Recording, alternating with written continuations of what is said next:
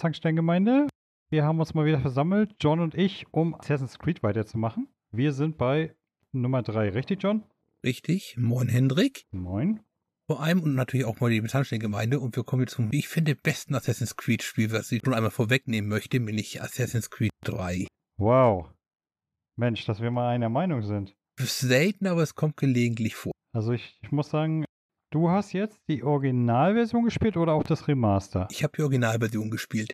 Und ich weiß, du hast das Remaster gespielt und hast mir schon erzählt, Ubisoft hat es dann in der Tat nicht geschafft, in den letzten knapp zehn Jahren die alten Fehler rauszubekommen. Ja, dazu kommen wir dann noch. Was wollte ich sagen? Na, ich habe ja auch die alte Version gespielt, also deswegen hatte ich auch einen schönen Vergleich.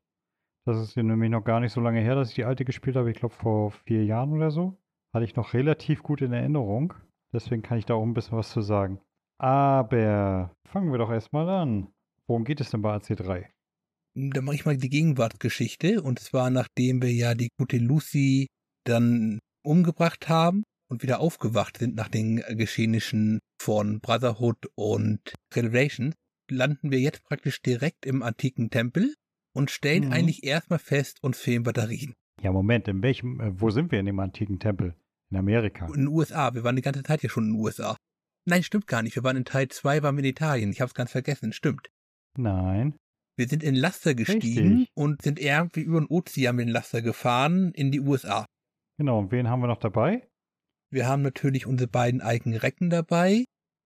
Ich will schon wieder Wayne sagen, aber stimmt natürlich gar nicht. Rebecca und, wie heißt der andere Typ doch gleich? Sean. Sean, Sean Hastings. Warum nicht Wayne zu ihm sagen, ich weiß auch nicht. Haben Rebecca und Sean dabei und als neue Figur, die sich in Revelations am Ende noch kurz gehört haben, unseren Vater, Wilhelm. Genau. Der allerdings, zumindest für mein Empfinden, die, größte Teil des Spiels ein Mm. ziemlicher Unsympath ist.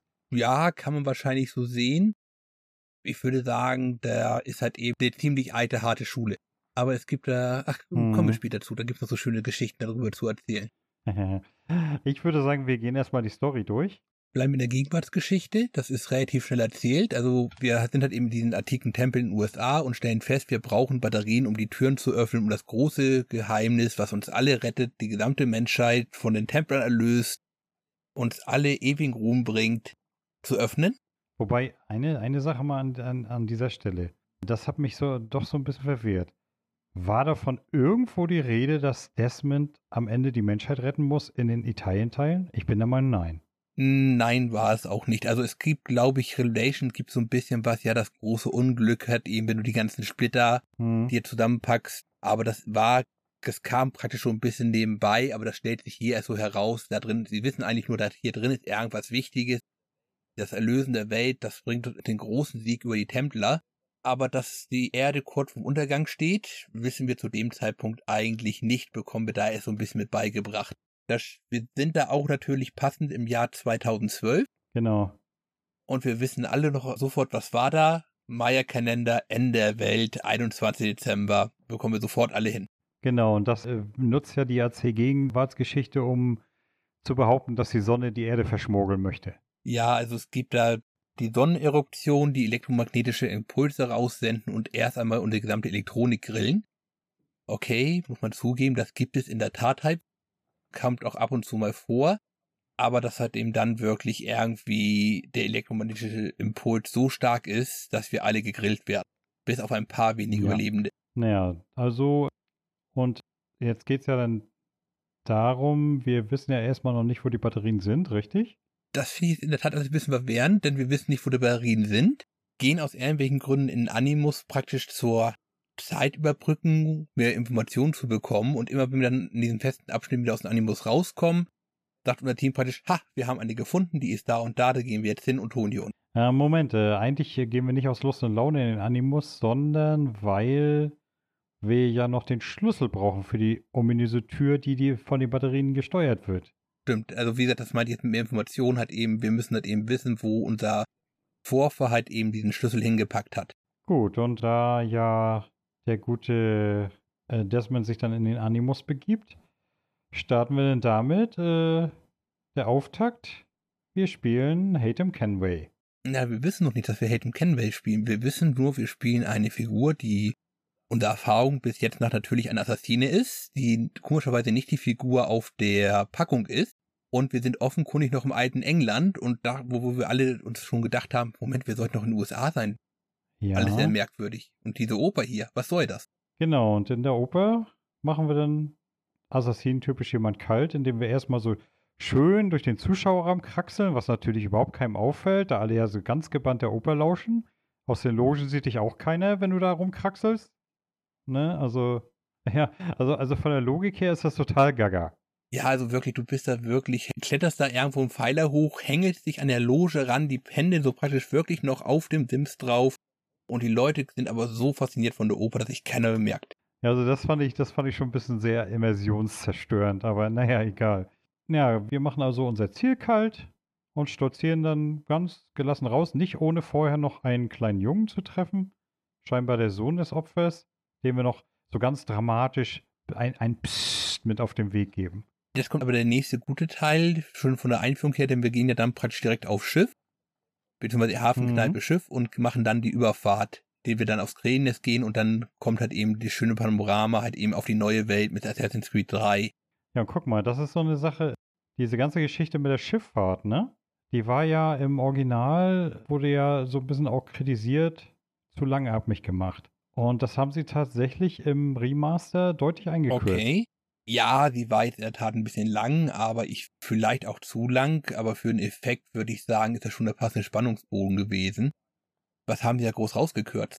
Ich sag mal, sie haben die Handlung so ein bisschen gestrafft. Ich sag mal, im Original warst du ja, glaube ich, anderthalb, zwei Stunden damit beschäftigt, wenn ich mich recht entsinne. Ich meine, es waren eher so drei, vier Stunden. Also nur die nur die Schifffahrt, ne? Und hier. Ich meine, in der Tat den ganzen Prolog. Auch mit den American-Teilen mit dabei. Das ist falsch. Der Prolog, der war so locker sechs Stunden lang. Und äh, jetzt im Remaster ist er, wenn es hochkommt, noch vier Stunden lang. Also da haben sie, da haben sie deutlich zusammengestrichen, was dem Spielfluss aber finde ich gar nicht abträglich ist. Ja, kann ich mir gut vorstellen. Also der Prolog war wirklich schon wirklich sehr ausführlich und sehr lang insgesamt. Ich fand aber die Längen hatte in der Tat dann mehr im Amerika-Teil gehabt. Äh, was sehen wir denn in Amerika, wenn wir dort einkommen? Im Krähennest? Welche Stadt? Boston sehen wir. Richtig. Und ähm, wenn wir dann in Boston sind, werden wir von, wenn ich mich recht entsinne, von Charles Lee abgeholt, oder? Ich versuche mich gerade zu erinnern, steht auch nicht in meinen Notizen, das fand ich mich so unwichtig, aber es müsste in der Tat Charles Lee sein. Genau. Der da als erster Kontakt rauskommt und uns dann erstmal mit den anderen Mitverschwörern bekannt macht. Genau, wo man dann immer noch, äh, also eigentlich, vom Prinzip her ist es ja so, der ganze Twist, der verliert natürlich mega an Wirkung, wenn man vorher schon rot gespielt hat. Ja, vollkommen klar. Ne, weil eigentlich läuft die Geschichte ja dann so, dass man praktisch seine Rekorden zusammensammelt und die ganze Zeit denkt, jo, man ist auf der Assassinenseite. Dann lernt er ja noch die Mutter des späteren Hauptprotagonisten kennen. Ja, die ihm natürlich auch erstmal hilft, weil sie ihn ja auch für einen guten hält, also uns praktisch erstmal weiter bestärkt, dass wir hier auf der richtigen Seite stehen. Na, und dann legen wir eben unseren Auftrag da dann weiter. Wobei genau. ich nicht ganz verstehe, was das am Ende des Tages alles soll, aber nun gut.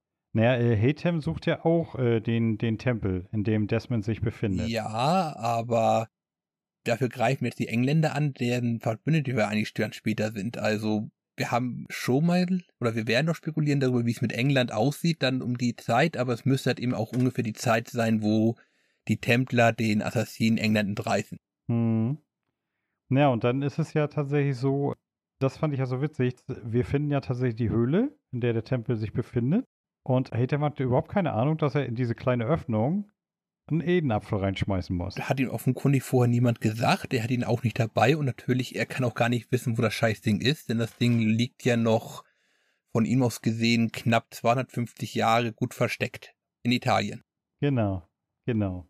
Und danach wird dann ja, kommt dann ja dieser, dieser, dieser Twist, dass dann Charles Lee in die Reihen aufgenommen wird und dann äh, sozusagen, oh, ich war ja die ganze Zeit ein Templer. Das war aber in der Tat sehr gut inszeniert. Und wie ich es auch nachgelesen habe, war das in der Tat gerade dieser Part vom Intro, beziehungsweise das gesamte Intro, da sind die Quellen nicht ganz eindeutig geheim. Das heißt, das Ubisoft-Team gab es nur ein kleines Team, was davon wusste und der Rest wurde davon genauso überrascht. Und vor allem hat man das eigene Marketing komplett damit überrascht. Hm. Was ich allerdings bis heute nicht verstehe, ist, warum viele Leute der Meinung sind, man hätte mit Hatem weitermachen sollen Und alles, was mit Connor danach kam, war scheiße. Tut mir leid, das kann ich absolut nicht nachvollziehen. Natürlich eine ganz einfache Erklärung. Erstens, die meisten Leute sind Idioten. die wahrscheinlichere ist allerdings, immer wenn Hatem auftaucht, hat er halt eben deutlich stärkere Spielszenen. Währenddessen Connors Charakter ja gerne mit, ja, mit diesem stoischen Charakterzug gerne als langweilig, eintönig verglichen wird. Ja, dumm, weiß ich was nicht. Also, ich mag diesen Charakter. Es kann natürlich sein, dass ich jetzt ein bösartiger Rassist bin und denke halt eben, ja, der edle Wilde, der ist halt eben so stoisch, so elegant, so ruhig und nimmt das hin und beachtet das alles in seiner eigenen Weltsicht. Ich würde schlicht ergreifend aber als Spieler sagen, dass halt eben Connor die deutlich bessere Figur ist, weil er halt eben genauso wie wir eigentlich fremd ist in dieser Welt. Hm. In weiten Teilen. Und auch immer halt eben Fragen stellt, die zum teilweise jetzt relativ modern sind, aber die halt eben, wo etwas aufgreift, was keinen Sinn macht. Du bist wie zum Beispiel deutlich später irgendwann, ich glaube mit Adams ist es, du bist doch für die Abschaffung der Sklaverei. Warum hast du eigentlich Gottverdammt nochmal Sklaven? Ja, das muss man da eben so sein. Solange mhm. man das haben darf, kann ich ja welche haben. Das ist ja gar kein Problem. Ich kann ja trotzdem dagegen sein. Ja, ja, genau, genau. Kann ich mich auch dran erinnern. Naja, aber um mal auf Connor zu kommen, wer, wer genau ist denn jetzt Connor? So, Connor ist eine Figur mit einem ziemlich unaussprechbaren echten Namen. Versuch das mal. Was? Raton Hakedon. Okay, das war deutlich besser als alles, was ich wahrscheinlich hinbekommen hätte. das ist doch nicht kompliziert auszusprechen. Also Raketatedon ist, glaube ich, in der Tat das, was mir jetzt empfohlen wird, ist auszusprechen. Moment, Moment, Moment. So wird äh, so, so sprechen sie es im Spiel aus. Sprich mal ganz langsam. Raton Hakedon. Also ich habe mir in der Tat versucht, das aus dem Spiel raus nochmal rauszuschreiben und dann habe ich Raton Hangeton mir aufgeschrieben. Also es ist ein, sagen wir mal ganz kurz ein Mohawk-Name. Tanyenka, mhm. wie sie auch korrekt dann bezeichnet werden im Spiel. Und er ist halt eben der Mischlingskind, um es mal so zu nennen, zwischen der indianischen Mutter, also der nordamerikanischen, ach Gott, braucht politisch korrekt, ist richtig? Nein, brauchen wir nicht. Gut, der indianischen Mutter und halt eben den Engländer Hatem Kenway. Genau, aber so wie wir das mitkriegen, hat die Mutter dem Vater das nicht gesteckt, dass sie von ihm schwanger war, richtig? Ja, ist ja noch praktisch im Intro, wo er dann ja von der Anführungszeichen guten auf die böse Seite wechselt, sagt sie ja zwischendurch, relativ spontan, ich habe gar keinen Bock mehr auf dich. Hm. Und dadurch weiß er auch angeblich nichts von seinem Kind, dass auch das ist dann hinterher nochmal in Frage zu stellen im Laufe des Spiels. Weil ich dann, was ich wirklich richtig toll fand, äh, wo, die, wo die Figur dann eingeführt wurde, du, du begegnest ihm ja zuerst als Kind, wo man dann einfach so Verstecken spielt und dann auf Charles Lee trifft, der das Dorf überfällt. Und ihm dann natürlich so ganz theatralisch versichert, weißt du was, mein Freund, ich werde dich umbringen. Ja, so alt. Was sind wir da ungefähr? Acht, zehnjähriger? Ja, so ungefähr. Was, was Charles Lee natürlich total ins bis Mark erschüttert und der angstschreiend davonläuft. Nein, natürlich nicht. Er quittiert es mit einem Grinsen und haut uns K.O. Ja, und sagt, komm mal wieder, wenn du alt genug bist, so in der Richtung. Genau, aber was ich wirklich da toll fand, auch in der Darstellung, so bei den Ureinwohnern, äh, auch so, dass sie in ihrer originalen Sprache gesprochen haben. Ja, das haben sie. Ich muss natürlich gleich mal sofort anmerken, dass der Lee, echte Lee, eigentlich ein bisschen anders drauf war und eigentlich mehr ein Freund der Mohawk-Indianer war, aber nun gut, fiktives Wert und Co. Ich sag mal, einige von den Templern haben ja, ich habe mich da ja auch mal ein bisschen schlau gemacht, haben ja tatsächlich, äh, also die realen Vorbilder haben ja tatsächlich mehr oder weniger, waren nicht so die Arschlöcher, als die sie im Spiel dargestellt werden. Also man könnte sagen fast alle, aber ja. Also ich meine, wenn man, wenn man die so im Spiel erlebt, ne, und sich denkt, mein Gott, gut, dass die Typen nicht mehr leben. Ach, jetzt hast du die Büchse der Pandora aufgemacht. Ich habe mir nicht noch für Teil 1 aufgeschrieben. Da gibt ja den Kerl, die die ganzen Bücher verbrennen möchte, weil die alle so unheilig sind und so böse. Hm. Ja, das war ein Gelehrter, der hat zwar die ganzen Christen an sich scheiße gefunden und hat gedacht, was soll das alles, aber hat dann auf seinen Reisen dann in seinen Büchern festgeschrieben, ja, der Koexistent mit denen ist durchaus möglich. Man muss sich halt eben gucken, dass man sich nicht zu sehr auf den Sack geht. Hm. Also es ist immer wieder spannend, was da aus Leuten gemacht wird. Jedenfalls ist es ja dann so, bei diesem Überfall aufs Dorf wird dann ja die Mutter von Raton Akedon getötet. Kurz, damit wir mal eine Jahreszeit haben jetzt, das ist dann ungefähr 1716. Mhm, genau. Und äh, das Spiel blendet um und wir sind auf einmal schon halbwegs erwachsen. Also ich würde sagen, was meinst du, wie alt ist er da so? 17, 18? Ich denke so 18. Ich nehme an, Ubisoft hat gesagt, 18 erwachsenes Alter, können wir nichts mehr verkehrt machen. Er ist auf der Jagd mit seinem besten Kumpel Und nachdem die Jagd abgeschlossen wurde, hi, wir dürfen Federn sammeln. Juhu! Das hast du ja schon in AT2 so gerne gemacht. naja, zum Glück äh, haben sie das angenehm. Also du musst tatsächlich, wenn du Sammelgegenstände machst, Federn nur im Grenzland sammeln. Und es sind insgesamt, glaube ich, 20 Stück. Und vor allem kannst du dir später auch noch alle anzeigen lassen. Ja, genau. Und naja, jedenfalls, nachdem wir das alles hinter uns gebracht haben, kommt die Dorfälteste zu uns und sagt, du, hör mal zu, du musst jetzt mal deine Bestimmung finden. Äh, geh doch mal da in die Hütte und schnapp dir das Ding, was da liegt, was dann zufälligerweise komischerweise ein Edenapfel ist, wo ich mir sage, äh, wo kommt der denn jetzt her? Man hat eben so als weiße Schamanin bzw. Medizinfrau oder Stammesführerin hat eben so einfach in seinem Zelt rumliegen. ja, genau. Und da macht man ja so eine Geistreise, bei der einem Juno dann erzählt, hallo, du bist doch auserwählt und du musst jetzt mal äh, irgendwo hinreisen und gucken, dass du das Assassinenzeichen findest und wir können dich gut gebrauchen und so, ne? Und woraufhin er dann Sack und Pack schnürt und sich erstmal auf den Weg Richtung Norden macht. Ja, und wir sollen natürlich auch unseren Stamm retten und rächen. Genau. Wo, wohin wir dann nach unserer Reise kommen, das fand ich sehr faszinierend. Du kommst ja zur Villa von Achilles Davenport. Ja. Den wir ja schon aus Ruck kennen. Ja, dann in der Tat, wie wir alle wissen, sich übers Eis gerettet hat mit seinem zerschmetterten Bein. Genau, also das ist äh, sehr faszinierend. Naja, gut, ich meine, okay, das Schiff von ihm wurde ja soweit in Ruhe gelassen. Also ich denke mal, entweder haben sie seine Männer gerettet oder er hat sich da noch hingeschleppt. Wir haben, glaube ich, letztes Mal beschlossen, er hat halt eben sein, äh, sein gesundes Bein noch, oder sein zerschossenes Bein als Ski benutzt und sich dann immer wieder abgestoßen und hingerobbt. Ich glaube, so haben wir es dann hinterher erklärt. Ach ja, genau. Na, aber was ich dann faszinierend fand, ne, es ist nur noch die Villa übrig, die ganze Assassinensiedlung ist verschwunden. Also auf gut Deutsch hat keinen Bock mehr gehabt nach der Geschichte. Aber was ich dann so, so richtig toll fand, die Villa ist komplett, absolut intakt. Er wohnt da ganz alleine, ne, kein Mensch ist da, aber die Villa ist total intakt, die sieht überhaupt nicht verfallen aus und gar nichts. Mm, ja, die sieht in der Tat relativ intakt aus wenn ich mich recht erinnere, haben wir da in der Tat noch zwischendurch ein paar Bauarbeiten mit zu erledigen, die halt eben alleine nicht mehr schafft, der arme alte Mann. Hm. Ja, und äh, wir, wir klopfen an, Achilles macht auf. Hallo, du, du sollst mich ausbilden? Hau ab. Na, was macht Connor? Legt sich in den Pferdestall, wird in der Nacht überfallen von zwei Banditen. Die macht er mal ganz schnell kalt und Achilles kommt an und sagt, okay, ich bilde dich aus. Das fand ich jetzt auch ein bisschen sehr unglaubwürdig dargestellt. Ja, also ganz ehrlich, das Viking hat an allen Ecken und Enden Probleme. Wir haben schon, also Connors Motivation, überhaupt herauszugehen, ist er eins, hat eben die Rache für den Tod seiner Mutter, hm. die Rettung seines Stammes und dann hat er noch den göttlichen Auftrag von Juno. Genau. Also wenn das mal eine völlig übermotivierte Person ist, dann eindeutig Connor. ja. Die Frage ist, warum heißt er denn überhaupt Connor? Connor heißt er, weil Devon ihn hat eben gesagt, ja, also Indianer sind eigentlich nichts wert. Das Einzige, was noch weniger wert ist, sind halt eben Schwarze. Und äh, es ist besser, wenn man dich für ein, jetzt finde ich ja interessant, für ein Spanier hält. Und wir mhm. können uns mhm. natürlich keinen spanischeren Namen vorstellen als Connor.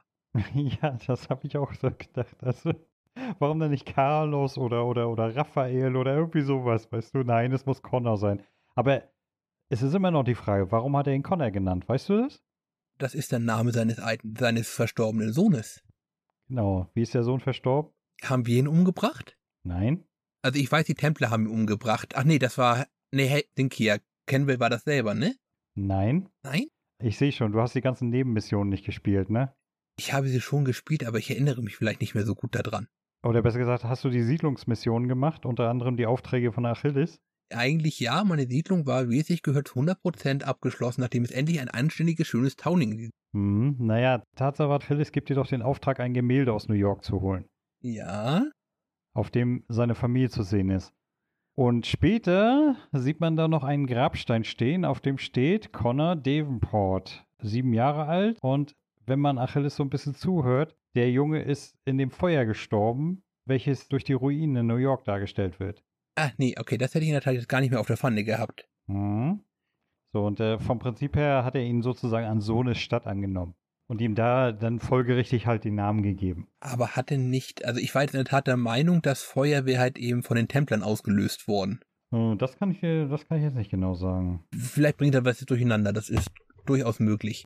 Naja, Tatsache ist, will ihn dann ausbilden Da machen wir erstmal eine Reise nach Boston und haben dann die erste reale geschichtliche Begebenheit, die da wäre. Ach, frag mir doch nicht immer so etwas. Benjamin Franklin? Nein, das Boston-Massaker. Ach, okay. G äh, Gegebenheit, nicht Person. Ja. Das war ja so, das war ja sozusagen der, der, der, der Anfang der Aufstände gegen die Engländer. Mm, ja, kann man so sagen. Also es war auf jeden Fall der ein Wendepunkt von der Gewalttätigkeit. Ja, genau. Und ich habe ich hab mir mal versucht, darüber ein bisschen so schlau zu machen. Angeblich ist es ja gar nicht so wirklich überliefert, ne? Wer, wer überhaupt mit der Schießerei angefangen hat. Naja, jede Seite sagt, es war die andere. Ja, genau. Und dummerweise drehen die Templer das dann so hin, dass Connor der Böse gewesen ist. Also, es ist in der Tat, das, also das gesamte Massaker ist ein bisschen unklar. Für die Tageszeitung, soweit ich es nachverfolgt habe, war es halt eben das große Massaker, hunderte von Toten in der Richtung, halb USA brennt. Hm. Ich übertreibe nur leicht. Und dann gibt es halt eben noch halt eben offizielle Berichte und die sagen, ja, das gab einen kleinen Aufstand, die Aufständischen haben, haben auf uns geschossen. Dann haben wir zwei Leute von ihnen erschossen und einer unserer Leute wurde verwundet. Hm. Und dazwischen hast du wirklich eine ganze Bandbreite von Sachen, die passiert sein wollen. Ich meine, du erwähntest eben schon Benjamin Franklin. Ich meine, wir treffen ja natürlich auch wieder einige geschichtliche Persönlichkeiten. Naja, wir gehen praktisch einmal die gesamte Rede der Gründerfehde da durch. Aber ich meine, es ist ja dann so, wie ich schon gesagt habe, die Schuld vom, an dem Massaker wird Connor in die Schuhe geschoben, woraufhin er dann flüchten muss und aus Boston rausgeschmuggelt wird von keinem geringeren als Samuel Adams. Ja, und da müssen, gehen wir auch das erste Mal in die jetzt neuen Tunnelsysteme. Genau, die ich im Übrigen, also das muss ich ehrlich sagen, die Tunnelsysteme, das war der größte Mist, den sie sich haben einfallen lassen. Hm, weiß ich nicht. Also ja, es ist verdammt viel wehres äh, Herumraten dabei. Nicht mal unbedingt deswegen, aber weil die haben dort gefühlt zwei oder drei Assets, die sie immer wieder benutzen. Deswegen sind die Dinger schlichtweg total langweilig konstruiert. Wenn man da jetzt wirklich keine Map hätte, ne, dann wüsste man ehrlich gesagt überhaupt nicht, wo man hinlatscht, weil du keinerlei Anhaltspunkte hast. Also ich glaube, es sind in der Tat ganze vier Assets. Mehr gibt es nicht. Ja. Und äh, dann, dann ist der Scheiß ja auch noch wirklich riesig. Und man muss ja tatsächlich alle erstmal ablatschen, damit man die Schnellreisepunkte freischaltet. Ja, ich fand es aber halt eben relativ schön, dass sie darüber das Schnellreisesystem innerhalb der Stadt erklären. Ja, das schon, aber ganz ehrlich, die Umsetzung war einfach nur scheiße. Ja, ja, also die Umsetzung auch, dann hast du da irgendwelche Schatzkarten mit, geh hier einmal links, mal rechts, mal da und da weißt du eigentlich nicht von welchem Eingang aus. Dann stehen da magische Laternen rum, die nur darauf warten, dass wir einen Code eingeben. Äh, ja, okay. Ja, aber so ist es halt eben, wie wir alle wissen in Spielen. Diese Höhle ist jahrhundertelang niemand mehr gewesen. Und überall brennen die Kerzen. ja, genau. ah. Dafür haben sie aber in dem Fall, oder täusche ich mich? Nein, die Collectibles mit diesen komischen Spieluhren über die Stadt verteilt haben sie da jetzt weggelassen, richtig? Collectibles mit Spieluhren? Das, nee, das war erst, glaube ich, in Teil 4 kam das, glaube ich, erst. Hm, boah, da müsste ich jetzt lügen. Diese Rätsel, die irgendjemand hinterlassen hat, die dann irgendwelche Kleinigkeiten sind, die über die Jahrhunderte locker hätten verloren gehen können unwichtig. Also ich habe jetzt gerade überlegt, weil wir etwas in der Reihenfolge gesprungen sind, aber ich glaube, die kam jetzt in Teile 4. In Roh. Das könnte durchaus sein. Ich glaube, dadurch habe ich mich gerade in der Tat verwehren lassen. Auf jeden Fall, nachdem wir glücklich aus Boston entkommen sind, vergeht dann ja einige Zeit, in der die Ausbildung vorangetrieben wird. Und ach ja, wir hätten ja noch erwähnen sollen, Achilles hat uns ja im Keller gezeigt, wer die bösen Templer sind, die jetzt erstmal aufgehalten werden müssen. Und da kam ja das erste Ding, denn sagte, sagte er ihm ja, oh, guck mal, da oben. Der Typ, das ist der Oberguru. Ach ja, das ist ja mein Papa. Eben, muss ich den umbringen? Jo, den musst du umbringen. Okay, mach ich. Ja, okay. Das fand ich in der Tat sehr bescheuert erzählt. Weil zum einen, woher wusste er, dass das sein Vater ist? Das hat ihm ja bis dato niemand erzählt. Und zum Zweiten, er erfährt, dass es sein Vater ist und alles, was ihm in den Sinn kommt, oh, das ist der Böse, den bringe ich jetzt um. Naja, deswegen hatte ich halt eben die Zweifel, ob wirklich seine Mutter halt eben Kenway nichts erzählt hat darüber, dass er einen Sohn hat oder aber seinen Vater auch nicht kennt oder keine Erzählung von seiner Mutter oder was ähnliches hatte, denn er scheint ja doch irgendwie zu kennen. Und auch später, Kenway sagt ja gleich, ah ja, du bist mein Sohn. Ja, genau. Und das äh, hat mir irgendwie nicht so eingeleuchtet. Aber naja, das ist halt einfach beschissen erzählt, finde ich. Ja. Was ich aber viel wichtiger natürlich finde, ist, dass hier jetzt die ersten Leute in unsere Siedlung kommen. Genau, man rettet den einen Holzfäller aus dem Fluss. Godfrey. Genau, und darf dann anschließend anfangen, die Siedlung zu gründen. Ja. Habe ich schon erwähnt, wie toll das Housing ist? Das Housing? Ja, also das Towning ist es in dem Fall natürlich kein Housing, sondern ein Towning. Ich finde halt eben das, den Aufbau der Stadt hier wesentlich besser gelungen als vorher.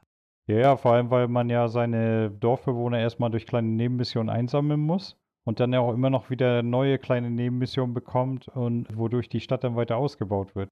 Ja. Und im Gegensatz, dass du halt eben einfach nur immer irgendwie Geld mit eine X irgendwo reinschmeißen musst, das fühlt sich ein bisschen für mich organisch und natürlicher an. Genau, vor allem, sie geben dir dann ja auch Aufträge, die absolut Sinn machen. Stets zum Thema passen, sag ich mal.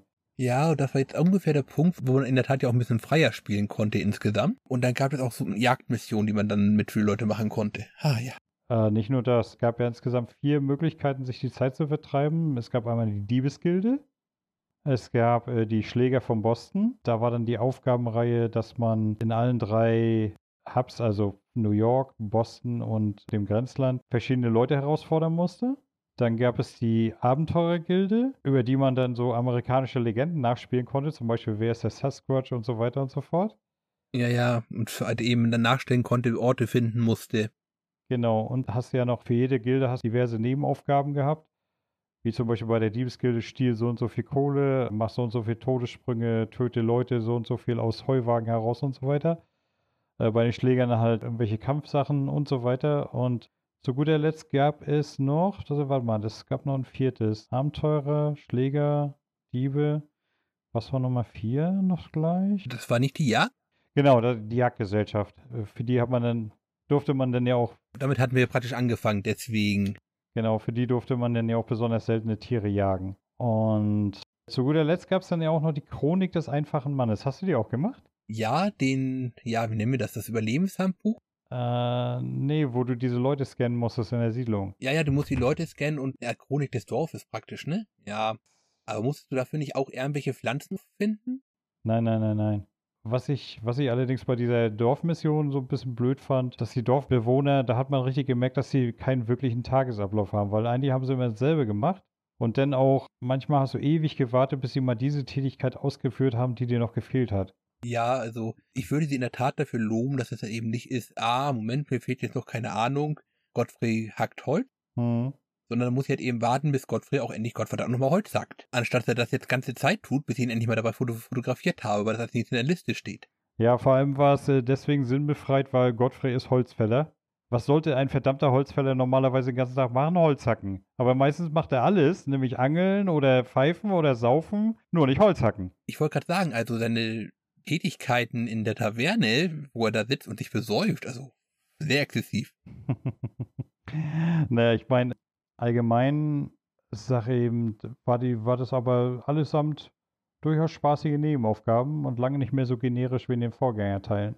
Also ich fand in der Tat diese Diebesaufgaben einfach ein bisschen dämlich. Im Rest konnte ich ganz gut leben, der machte, gab für mich auch alles Sinn, aber die Diebesgede war nicht so meins. Naja, man kann nicht alles mögen, ne? Gut. Wollen wir jetzt zum großen Cut setzen oder wollen wir jetzt die 25.000 Geschichte der amerikanischen äh, Revolution des Unabhängigkeitskrieges einmal durchgehen, wo sich unter Connor als Meisterkommandant hervorgetan hat oder wollen wir das einmal kurz grob besprechen? Na, ich würde sagen, wir gehen einmal, wir fliegen einmal drüber. Geht ja dann weiter, dass wir im sechsten Akt dann Samuel Adams wieder treffen und ihm äh, helfen sollen, die Revolution so ein bisschen zu schüren. Und gleichzeitig sollen wir dann ja auch den Johnson aufhalten, der unseren lieben Indio-Freunden das Land ab äh, wegkaufen will oder wegnehmen will, sozusagen. Ja, ja, und den Tee zerstören. Also, das ist jetzt eben die große, der große Abschnitt, sag ich mal, der Boston Tea Party. Genau, das haben sie aber ganz spaßig umgesetzt, fand ich. Also, wo du dann auf dem Schiff so anfangen musst, Teekisten ins Wasser zu schmeißen und so. Das äh, fand ich schon ganz witzig. Also, ich fand, glaube ich, Connors Reaktion am besten, wo er fragt, äh, ja, und warum verkleiden wir uns als Indianer? Was soll das? ja, genau.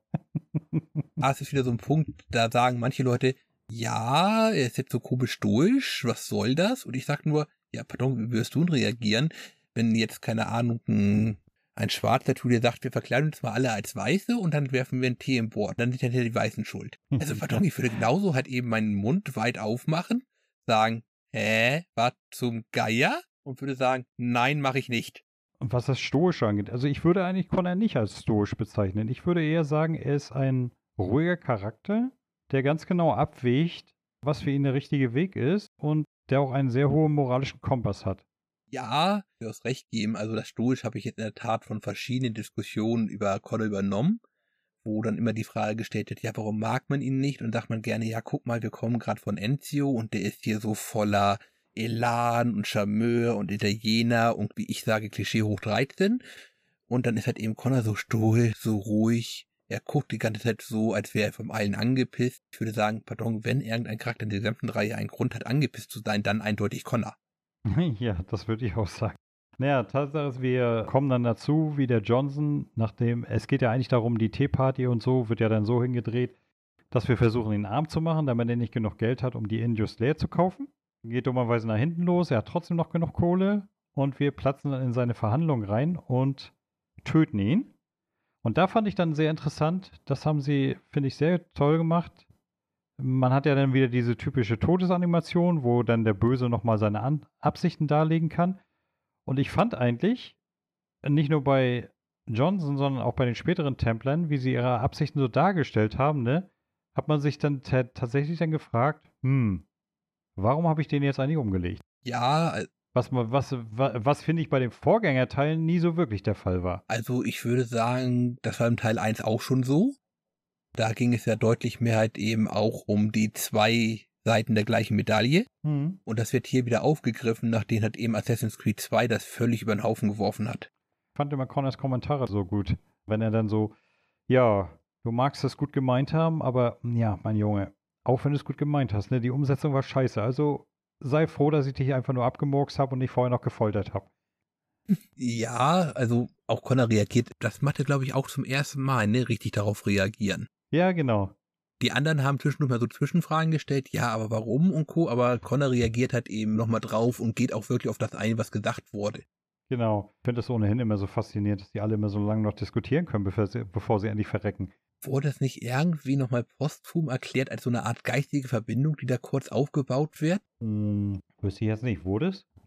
Also ich formuliere es mal so, normalerweise ist das Sprechen mit einer aufgeschlitzten Kehle oder mit einer durchstochenen Lunge wirklich verdammt schwierig. Ja, das möchte ich nämlich auch sagen. Naja, anyway. Jedenfalls danach kommen dann ja die ganzen Schlachten, die man so kommandieren darf. Mm, also erst noch müssen wir ganz kurz jetzt nochmal und als nächstes Ziel haben wir eben dann den Job Pictane. Und dafür geht es jetzt darum, dass wir nochmal richtig schön in der Tat in die Revolution mit einsteigen. In die was? In die Revolution mit einsteigen. Achso, genau. Die fängt jetzt praktisch jetzt an und dann beginnen die Schlachten. Die erste Schlacht war ja die Schlacht um Lexington. Ich fand es ganz witzig, dass man da so zwischen den Leuten hin und her galoppiert und Befehle gibt, hier jetzt schießen oder jetzt in Deckung gehen. Und da gibt es ja dann auch diese schönen kleinen Nebenaufgaben wieder, dass man das so und so oft erfolgreich machen muss. Oh, ja, und als Achievement Hunter musst du es ja auch alles auf 100% bringen und streckenweise fand ich das schon extrem nervig. Ja, das war es auch schlicht ergreifend. Was ich ein bisschen schade finde, dass sie hier ein Konzept, was sie in vorigen Teilen noch hatten, aufgegeben haben. Und zwar ist ja Connor wirklich eine relativ prominente Figur in diesem Krieg, in dieser fiktionalen Welt. Mhm. Du kannst normalerweise nur ganz schlecht sagen, wo beginnt die Fiktion und wo hört sie praktisch auf. Aber wenn hier reicht ein Blick ins Geschichtsbuch, um zu sagen, es gab schlicht ergreifend keinen indianischen Kommandeur der Unabhängigkeitsarmee. Moment, wer sagt das? Die Geschichtsbücher werden von den Siegern geschrieben. Schon vergessen? Der wurde rausradiert. Äh, ich sag mal, da gibt es so viele Leute, die. Das hätten so viele Leute mitbekommen. Eine Tatsache ist aber, dass die Indianer äh, mitgekämpft haben. Ja, auf beiden Seiten. Das ist vollkommen richtig. Aber genau. halt eben nicht so, dass sie jetzt irgendwo eine komplette Armee hätten anführen dürfen, so wie Connor es hier tut. Ja, natürlich, aber. Auch wenn er eine spanische Ehre ist. Ja, Moment, du darfst aber nicht vergessen, äh, hast du denn irgendwas gelesen, da, dass irgendein Spanier äh, die Armeen angeführt hat? ähm, ich, vielleicht haben sie ihn auch für einen Franzosen gehalten. Franzosen waren in der Zeit ganz viele da. Lafayette. Ja, ja. Ja, ja. Apropos der Lafayette, äh, ist das auch eine reale Figur? Ja, ist er. Ja, ne? Ich meine, auch den Namen hätte ich schon mal gehört. Dann beginnt halt eben jetzt praktisch noch einmal die, ja, das Treffen mit George Washington und dann geht in die Schlachten Bunker Hill, Bunker Hill, Israel Putnam. Den fand ich, den fand ich klasse dargestellt. Wie er da so steht, ne, im Kugelhagel. Männer, ihr müsst mal ein bisschen reinhauen da. Keine Angst haben. Bap, bap, bap, so, so richtig schön, so wie so ein klassischer Einzelwolf. Ich hätte gesagt, wie so ein 80er Jahre Echsenheld, der die Kugeln fliegen um mich herum, ich bleibe stehen und kann alle erschießen. Ja, genau. Aber da bei der Schlacht vom Bunker Hill, da gibt es ja die Sequenz, wo du dann dich durch die Stadt arbeiten musst, während du von, von äh, Mörsern beschossen wirst. Und da musst du ja die zwei Schiffe entern und in die Luft sprengen. Ja. Und da gibt es ja tatsächlich eine so mega nervige Nebenaufgabe. Versenke beide Schiffe und erledige dabei einen Grenadier mit einem Luftattentat. Oh, das hat mich bei wahnsinnig gemacht. Weil die KI, die ist da so bescheuert eingestellt. Ne? Also, du kannst die Szene spielen. Beim einen Mal erkennt dich die KI. Beim nächsten Mal, du machst genau dasselbe. Du machst 100% genau dasselbe. Die KI sieht dich sofort. Oh, und sowas hasse ich ja wie die Pest. Ja, das wird die Reihe aber über die Zeit einfach nicht los. Ah, furchtbar. Gerade auf diesen relativ großen Geschichten.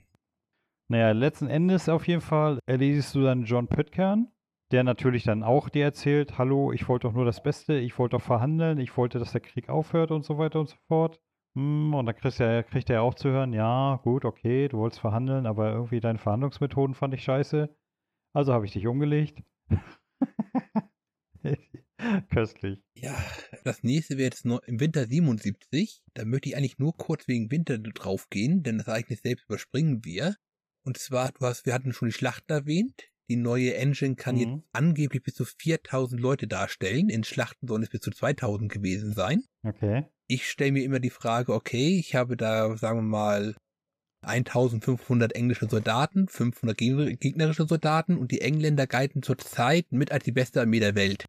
Mhm. Wir können feststellen, erstens, das kann nicht stimmen. Die müssen ziemlich luschen gewesen sein, aber unsere Leute auch, deswegen macht das nichts, deswegen können wir alles rumreißen.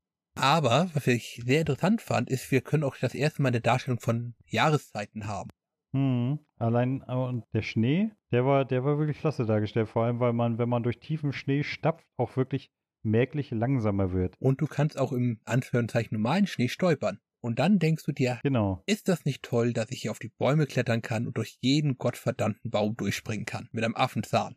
Ja, auf jeden Fall. Also im Winter waren die Bäume meine bevorzugte Fortbewegungsmethode. Ja, ich glaube was von allen. Vor allem da. Denn du hast natürlich mit tiefem Schnee noch ein Problem. Du hinterlässt in der Tat Spuren, die die gottverdammten Briten auch folgen. Ja.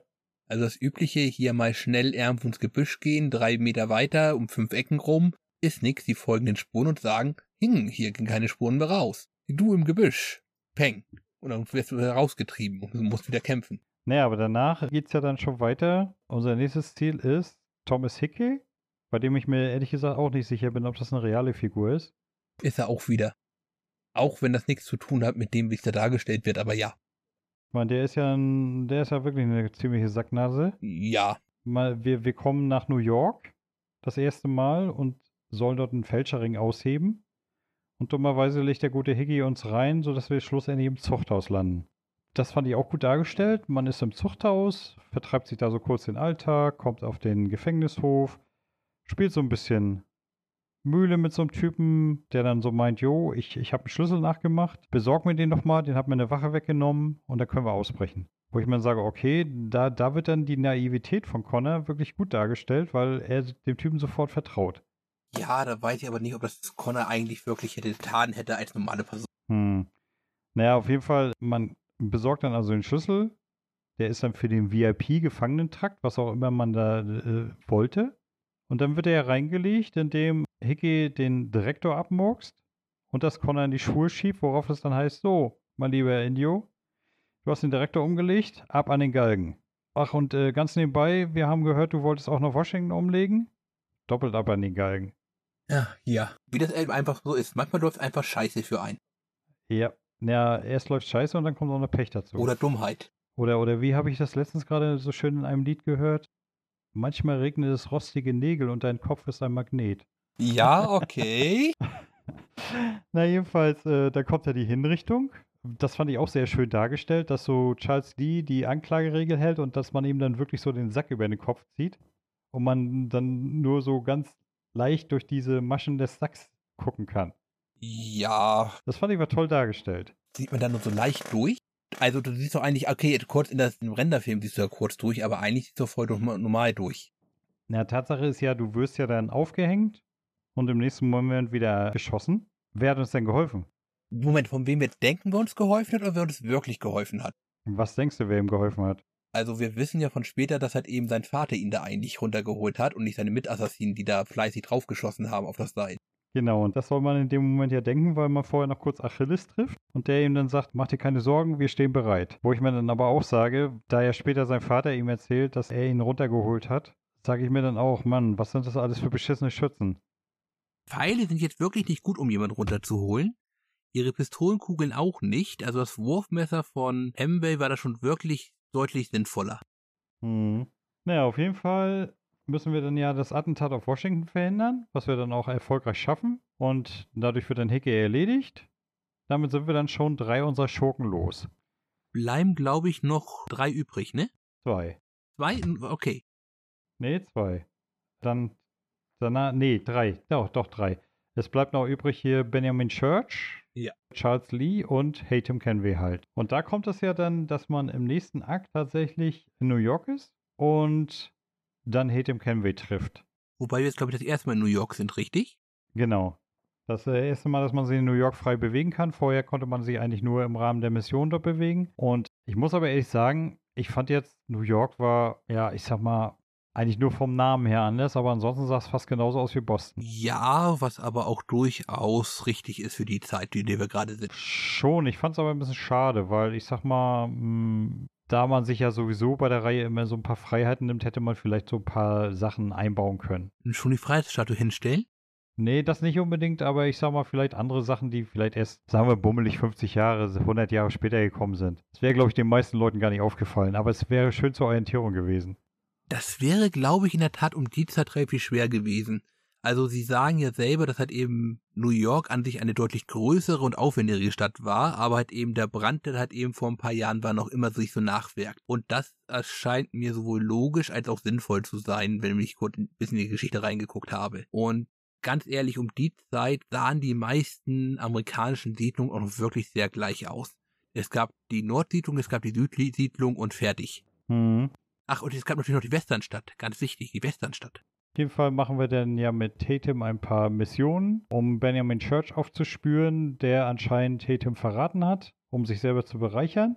Wir haben ja noch was unterschlagen. Du bekommst ja auch ein Schiff schon im sechsten, sechsten Akt. Ja, in der Tat haben wir von der, na, vom Freibeuter Vineyard noch gar nichts erzählt. Von was? War es nicht der Freibeuter, der uns sein Schiff da überlassen hat? Nein, das war doch Dings. Na, der äh, Robert Faulkner. Das war ja die, die Akia, sein, sein Schiff. Und die war doch ein totales Wrack. Und er meinte doch dann, jo, okay, kannst das Schiff haben, baust wieder auf und dann können wir damit wieder zur See fahren. Okay, ich dachte, der hätte, okay, dann hatte der, hab ich das schon wieder falsch notiert. Ah, das gibt's doch gar nicht. Aha, aha. Diesmal bin ich anscheinend besser vorbereitet. Ja, ich bin nie vorbereitet, das ist mein großes Geheimnis. Das ist insofern wichtig, man kann ja auch Seemissionen machen, jede Menge. Und halt im Zuge der Mission mit Hatem machen wir dann, um Church letztendlich aufzuspielen, auch eine Seemission. Wobei ich sagen muss, wie fandest du von der Steuerung und allem drum und dran her die Akea im Vergleich mit zum Beispiel den Schiffen aus Black Flag? Also sie ist mir noch immer deutlich zu flink. Das größte Problem, was ich hatte, sind diese wirklich Windareale, in denen du das Ding steuern musst. Ja, nicht nur das, ich fand, die hatten auch einen total beschissenen Blickwinkel zum Steuern. Ja, der war noch nicht so wirklich optimal. Das haben sie dann später im 4 deutlich besser gemacht. Mhm. Auch mit den verschiedenen anderen Aktionen. Also auch der Beschuss, das lief, war noch eindeutig alles unrund, kleines Subsystem. Man konnte halt eben nicht wissen, dass das halt eben das Ding ist, wo Leute später dachten, das ist das Gute in Assassin's Creed 3. Na, was mir, was mir am meisten abging, das war tatsächlich so, dass man, man kann ja bei 4 umblenden auf die Vorderansicht, um die Kettenkugeln abzuschießen. Ja, das kannst du hier noch gar nicht. Und gleichzeitig konnte man es ja auch benutzen, um, wenn irgendwas unklar war, besser zu navigieren. Ne? Und das ging mir hier total ab. Ja, hast du nicht auch eine Heckansicht noch? Mm, Also die Ansicht vom Heck, du hast die Frontansicht und hast du nicht noch die Charakteransicht in 4 auch noch? ja, du kannst auch als Steuermann sozusagen. Ja, ja, aber wie gesagt, also hier gibt es halt eben nur die eine feste Perspektive. Hm. Ja, ich nenne es mal die Sicht vom Heck aus. Da lassen sich verschiedene Sachen nicht gut steuern. Ich habe schon gedacht, es ist mir zu flink, aber es ist deutlich träger als in Assassin's Creed 4. Das Problem ist nur, wenn du einmal wirklich aus so ein Areal rausgefahren bist, hast du so gut wie keine Chance mehr, noch rechtzeitig umzudrehen, bevor er rausgeschmissen Genau. Und du hast ja dann mit dem Ding auch nebenbei noch, äh, wie ich schon gesagt, die erwähnten Nebenmissionen. Am besten fand ich eigentlich die Mission um die Klunker. Dass man da die Schatzkarten bekommen hat und dann die, besser gesagt, dass man die Schatzkarte von Captain Kidd zusammensuchen musste. Ja. Um dann seinen, seinen Schatz zu bekommen, den fand ich extrem praktisch. Also ich sag mal so, es war eine kleine Nebenmission, man hat gemerkt, sie hat überraschend viel Spielzeit bekommen und dann ja auch noch ein paar Hauptmissionen mit dabei gehabt. Hm, fand ich jetzt nicht so berauschend insgesamt. Ja, ich fand sie so nicht schlecht, aber wie gesagt, ich fand, was man am Ende bekommen hat, zum einen das Schwert von Captain Kidd, was ja die stärkste Waffe im Spiel ist, und zum zweiten den Ring, der aus dem Edensplittermaterial gefertigt ist und kugelabweisend ist. Ja, also jetzt in der Tat von der Belohnung her sind das natürlich sehr starke Belohnungen. Mhm. Wobei es da hinterher auch noch ein kleines Problem gibt, gerade mit dem DLC. Mm, ja. Jedenfalls, wir sind dann, wir haben Benjamin Church erledigt. Das nächste, was wir machen, ist uns mit Hetem entzweien über eine kleine andere Mission noch, bei der er einfach grundlos Soldaten tötet, die er befragt hat. Was wir komischerweise nicht gut finden, sondern sagen, hä, sind auch Menschen? Was soll das? Ja, ja. Und dann kommt ja die, die Szene, wo denn man mit Washington schnackt und Hetem uns darauf aufmerksam macht, dass äh, Washington gerade unser Dorf angreifen lässt, weil die Mohawk ja frecherweise mit den Engländern zusammengekämpft haben. Erzählt uns da nicht auch schon, dass Washington eigentlich derjenige war, der unser Dorf auch das erste Mal angegriffen hat, wo unsere Mutter gestorben ist? Äh, ja, ja, genau. Und daraufhin bricht Connor ja mit Washington. Mm, ja, so halb würde ich sagen. So richtig brechen mit ihm und der Revolution tut er ja eigentlich nicht. Ja, das hat auf jeden Fall einen deutlichen Knacks bekommen. Und da ist jetzt eine Sache, die ist mir jetzt aufgefallen beim Remaster. Und zwar ist beim Remaster ja der DLC drin, hier Benedict Arnold, wo man sich in West Point rumtreibt. Ich weiß nicht, war das bei dir jetzt auch mit bei? Nein, das habe ich in der Tat nicht gespielt. Bin mir nicht sicher, aber ich glaube, das war auch eine exklusive PlayStation-Mission. Äh, die ist auf jeden Fall beim Remaster mit drin. Und das Problem mit dem DLC ist, den kann man sofort starten, wenn man das erste Mal in New York ist. Nur dummerweise, da geht es dann um darum, dass Washington vermutet, dass einige seiner Offiziere insgeheim mit den Engländern zusammenarbeiten. Dummerweise beginnt der DLC dann aber so, dass Connor Washington trifft und sagt, hör mal zu, ich habe dir doch gesagt, ich will mit dir nichts mehr zu tun haben. Und du fragst dich, hä? Ich dachte, die sind jetzt Kumpels. Ah ja, okay, wenn der natürlich davor auslöst, macht das noch gar keinen Sinn. Ergibt das noch gar keinen Sinn. Genau, das ergibt dann überhaupt keinen Sinn. Und daher finde ich, hätte Ubisoft das tatsächlich so Zeit beschränken müssen, dass man das frühestens in Kapitel 11 oder so starten kann. Ja, das wäre wahrscheinlich in der Tat sinnvoll gewesen, aber das ist ja so ein Problem von diesen ganzen Remastern, dass sie dann halt eben die DLCs nicht gescheit eingepflegt haben in die Hauptgeschichte. Na, also wenn ich richtig informiert bin, war der DLC von Anfang an so konzipiert. Das wäre natürlich noch eine blödere Entscheidung, aber das wundert mich bei Ubisoft jetzt auch nicht. Nö, auch nicht wirklich. Buggysoft. Naja, Tatsache ist, wir retten dann unser Dorf und müssen dummerweise, um das Dorf zu retten, unseren besten Kumpel kalt machen. Das fand ich ehrlich gesagt mega überraschend. Das habe ich auch überhaupt nicht verstanden. Also der war jetzt auf der Seite der Blauröcke, die unser Dorf hier angreifen. Warum? Äh, nee. Es wird gesagt, dass er praktisch ein Verräter ist. Nein, nein, nein, nein. Er war auf der Seite der Rotröcke. Ach, der Rotröcke, pardon. Er hat erst äh, den Blauröcken entgegengeschlichen, um sie zu töten. Und Connor muss ja dann ihn und seine Truppe aufhalten, um zu verhindern, dass es da großes Blutvergießen gibt. Und er ist ja dann der Meinung, dass Connor ein Verräter ist, weil er mit den Blauröcken zusammenarbeitet, die ja gerade das Dorf angreifen. Ja, und da beschuldigen sie sich gegenseitig noch kurz halt eben, du bist der Verräter, du bist der Verräter, weil, weil, weil. Ergibt für mich alles in der Tat keinen großen Sinn. Genauso wenig, warum ich nicht verstehe, warum sich nicht in der Sekunde, wo es dann heißt, ja, übrigens der Kerl äh, Washington, ja, hat jetzt deine Mutter getötet und greift jetzt nochmal dein Dorf an. Also bis auf Yunus Befehl hat eben jetzt halt eben rauszugehen und den Splitter zu finden. Warum verbündet sich Connor nicht sofort mit seinem Vater gegen Washington? Hm. Ich fand, fand aber den Konflikt von Connor interessant dargestellt. Er versucht ja dann praktisch Achilles davon zu überzeugen, dass die Ziele von Templern und Assassinen gar nicht so unterschiedlich sind. Und ob man nicht vielleicht Hetem dazu bringen könnte, dass man vernünftig zusammenarbeitet. Ja, aber da haben wir jetzt schon wieder den bescheuerten Achilles da. Wir haben mit dem Teil schon, haben wir schon rot gespielt, der das eigentlich schon alles weiß. Mhm. Wir reden hier praktisch immer davon, wir haben eigentlich zwei Parteien, die haben das gleiche Ziel, sie haben höchstens nur unterschiedliche Arbeitsweisen. Genau. Und bei die einen sagen wir so ein bisschen offensiv und bis Richtung mehr Versklaven gehen und die anderen sagen so ein bisschen mehr freiheitlich und alles Brüderschaft und Familie, eine andere Form der Versklavung, wie man sagen könnte. Mhm. Also da bin ich mal gespannt, wenn die wirklich dann hinterher Valhalla und Co. dann halt eben das nochmal ordentlich auflösen, warum die sich eigentlich so in den Haaren liegen. Hm, möchte ich bezweifeln. Naja, wenn ich es richtig verstanden habe, spielen die Templer eher ab Origin keine Rolle mehr. Da werde ich sehen, dann, dahin komme ich ja noch. Dahin kommen wir beide noch. Ja. Naja, jedenfalls, wir haben ja dann noch, dann noch wieder eine Schlacht, in der sich dann endlich mal herausstellt, für Washington, der das ja nicht sehen will, dass Charles Lee ganz offensichtlich ein Verräter ist. Und dann darf man ja noch so richtig schön mit, mit Kanonen Engländer abballern. Die Szene fand ich gar nicht schlecht. Ja, es ist auch wieder groß inszeniert, aber es ist natürlich jetzt, also wir kommen jetzt wirklich in so ein wildes Schlachtfeldgehoppel rein, ne? Genau, erst die Schlacht von Momont und danach geht es dann in Akt 11 ja gleich weiter mit der Seeschlacht von, von Chesapeake, die dann letztendlich darin mündet, dass wir in einem Fort in New York auf Papa treffen, der überhaupt nicht amüsiert ist und der Meinung ist, so, jetzt reicht's mein Söhnchen, jetzt mach ich dich kalt. Also ich verstehe in der übergeordneten Geschichte, was es soll, aber ich verstehe nicht, warum jetzt diese Konfrontation die da so sich anbahnt. Warum ist Connor überhaupt sauer auf seinen Vater noch? Ja, genau. Das ist halt die Sache, dass Ubisoft gerne solche Geschichten erzählt, aber sehr oft, wenn man es ein bisschen hinterfragt, die Geschichte doch sehr fragwürdig dargestellt ist. Also etwas ganz Interessantes mit der Gegenwart. Hm. Aber es klappt halt eben einfach alles nicht. Naja, Tatsache, letzten Endes wird, tötet Connor seinen Vater und geht dann los und jagt nur noch Charles Lee. Das fand ich auch gar nicht mal so schlecht. Er jagt ihn ja und letztendlich entkommt er doch. Da habe ich dann so gedacht, hä, wie jetzt spielst du Ende? Und dann hast du ja noch den Epilog, in der du dann Charles Lee so verwundet wie du bist, hinterhergetrottet bist und der sitzt dann einfach in der Kneipe. Beide starren sich an und dann wird ihm noch ein Messer in die Brust gerammt und das war's. Wo ich dann sage, okay, hm, Ja, also vor allem ist Charles Lee ja wirklich die Figur, wo Connor noch, eine richtige Motivation hat, ihn überhaupt umzubringen. Das Ganze ist halt eben in der Tat gut gemacht und inszeniert. Ich weiß jetzt nicht, warum Lee noch so ruhig da sitzt, wenn die in der Kneipe sind und nicht versucht, seine Freunde zur Hilfe zu rufen. Das erschließt sich mir auch wieder nicht, aber die Szene ist schon cool. hm. Und ich meine, dann hast du ja auch noch hier den Tod von Achilles. Ja, da ist er auch nicht dazu beteiligt. Übrigens, in der Sterbeszene, ne? Da, da gibt es ja, da gibt's ja so einen sehr schönen Bug. Ich weiß nicht, ob es den auch gab bei- Moment, von wem jetzt? von Achilles. Okay. Du findest ihn ja im Haus tot im Sessel sitzend.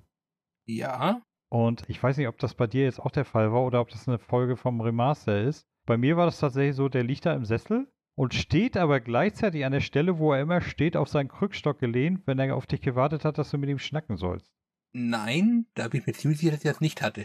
Das fand ich total witzig. Er sagt nur so, ja, Ruhe in Frieden, Achilles, bla bla. Und er steht da hinten und wartet darauf, dass sie ihn anquatscht. Ne? Wo ich mir sage, ja, so, Yubi, super Immersion, absolut super. Okay, da kann irgendwas mit den Skripten mal falsch passiert sein. Das kommt ab und zu mal vor.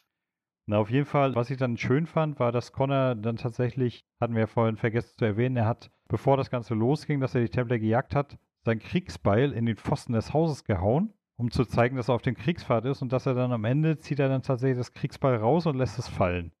Vergräbt es nicht sogar mit dem Schlüssel, also mit dem Edensplitter? Genau, und bekommt ja dann noch, kehrt dann zurück in sein Dorf, findet heraus, dass das Dorf trotz allem verkauft wurde und dass seine Leute weg sind. Und er bekommt dann diesen Edenapfel, den hat ihm die Dorfälteste hinterlassen, hat nochmal eine Vision von Juno, die ihn dann erzählt, so, mein Lieber, deine Mission ist erfüllt, du hast alles gemacht, was du machen solltest. Jetzt nimm doch bitte noch das Medaillon und vergrab es da und da, wo der und der es finden soll. Und danach zerfällt ja dieser Edenapfel zu Staub, weil so, wie sie es erklärt haben, war er wohl bloß ein Abbild, ein Gefäß, keine Ahnung. Er hat einfach seinen Zweck erfüllt und kann jetzt vernichtet werden. Fertig. Genau, und daraufhin vergräbt der Connor dann das Amulett beim äh, Grab von Achilles, Ja. seinem Sohn. Ähm, wobei er aber auch noch wirklich sehr schön enttäuscht auf Juno reagiert. Von und zu wegen, was? Ich habe hier überhaupt nichts erreicht. Ich habe doch eigentlich alles verkehrt gemacht. Das Einzige, was ich geschafft habe, ist hier einen Mhm. scheiß Schlüssel zu besorgen. Und den das kann ich noch verstecken. Aber alles, was ei- eigentlich für mich wichtig war, meine Familie, mein Stamm, mein Bla, mein Blub, alles hin. Ja, genau. Also das dürfte ihn dann ziemlich desillusioniert haben. Und was auch, was auch schön war, war dann diese, diese Szene am Ende, wo er dann da steht am Hafen und die Engländer abziehen und die Leute feiern und so und im gleichen Moment sieht er dann den Sklavenmarkt, wo er dann schon merkt, oh, hier liegt noch, doch noch einiges im Argen. Fand ich gut dargestellt. Ja, ja, also ich finde schon verwunderlich, dass er halt eben jetzt nach England drüber reisen möchte. Wäre meine spontane Frage, warum das jetzt? Aber nun gut. Aber wirklich jetzt eben dann sieht, ah, Moment, es gibt hier noch immer Leute, die verdammt nochmal Arsch sind und unfrei. Da können wir noch was gegen tun. Spontane Frage wäre, ja, und was ist mit deinen eigenen Leuten? Es ist nicht so, als ob das jetzt alles Friede, Feuer und Eierkuchen offenkundig wäre, nur weil die Mhm. jetzt noch mal ein paar Kilometer westwärts gezogen sind. Naja, ich meine, wie wir aus der Geschichte wissen, haben die Amis sie ja nach und nach alle ausgelöscht oder in Reservationen getrieben. Ja, und ich würde sagen, das war da in der Tat schon absehbar. Naja, auf jeden Fall, ich würde, mich würde mal interessieren, wie viele Ureinwohner hat es eigentlich damals gegeben? Was schätzt du? Äh, nur Nordamerika meinst du wahrscheinlich und da gibt es einfach keine gescheiten Zahlen zu. Aber hm, niedrige Millionen? Ja, und das ist, das ist nämlich auch die Sache. Weißt du, alle, alle Welt schnackt immer vom Holocaust. Für mich würde ich mal so rein behaupten, das war der amerikanische Holocaust. Sie haben vom Prinzip her fast alle Ureinwohner entweder ausgelöscht oder in die Reservation getrieben. Und wenn man sich anguckt, was davon heute nur über ist, also das ist schon heftig. Wird schwierig in der Quantifizierung steht da greifen, weil das über einen deutlich längeren Zeitraum passiert. Denn da haben ja die Spanier schon praktisch mit angefangen, 1500 schießt mich tot. Ja, aber es war letzten Endes trotzdem ein Genozid. Ja, zum Teil zumindest. Also äh, es gibt ja schon eine Rechtfertigung, aber wir haben ihm doch immer die Wahl gelassen in das trostlose Land, mit dem wir nichts anfangen konnten, weil es völlig vermodert ist. AKA, mhm. da unter ist Erdöl, das wusste man damals noch nicht und konnte man damals noch nicht gebrauchen. Die haben wir haben immer die Wahl gelassen, dass sie da hingehen. Aber allgemein, um jetzt mal die Story zuletzt zu bewerten, trotz aller kleinen Immersionsfehler fand ich sie trotzdem super erzählt, gut zu spielen.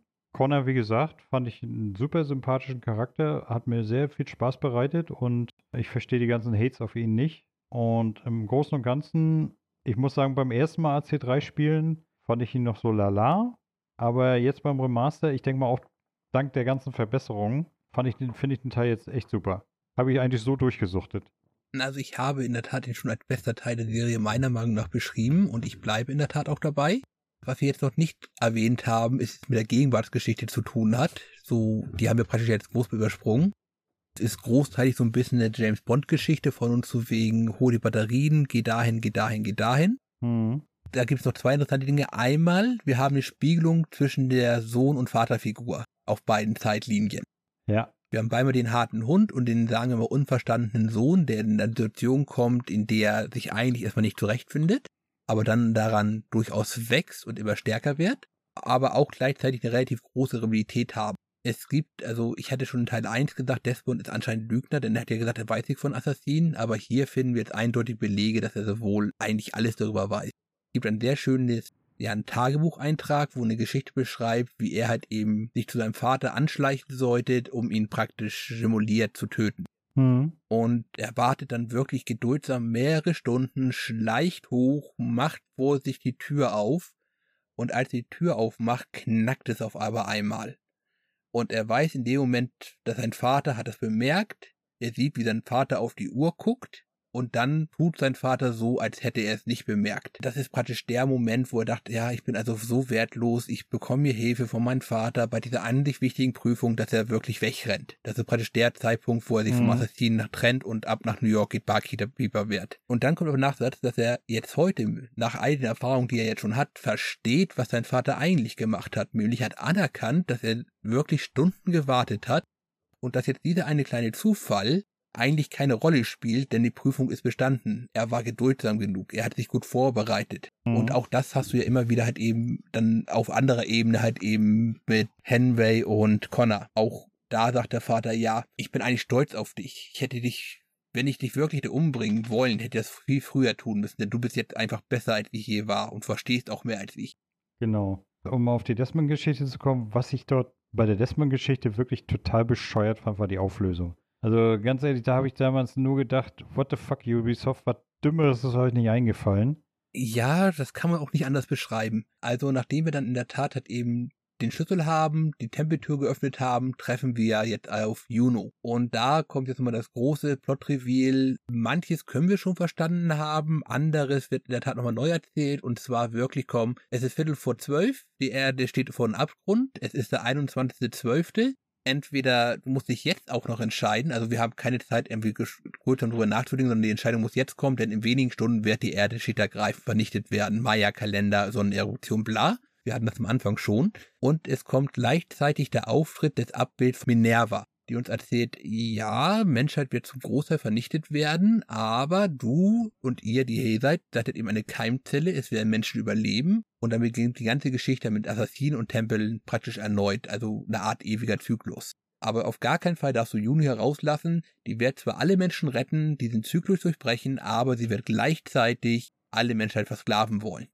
Hm. Minerva zeigt ihm ja noch, was passieren wird, wenn er. Nee, warte, ja doch, Minerva zeigt ihm mal, was passiert, wenn er nicht das tut, was Juno von ihm will. Und da fand ich dann sehr interessant und so, so ist es ja eigentlich tatsächlich in der Geschichte. Es wird erzählt, dass Desmond überlebt, zusammen mit seinen Gefährten. Sie gründen eine neue Keimzelle der Menschheit. Er stirbt dann hochbetagt und verehrt als Heiliger sozusagen. Und dann im Laufe der Geschichte wird aber seine Geschichte, wird er zum Mythos und dann zum, wie, wie das so ist mit Mythen, wird er hochstilisiert und in seinem Namen werden dann, wird dann angefangen, wieder irgendwelche Kriege zu führen.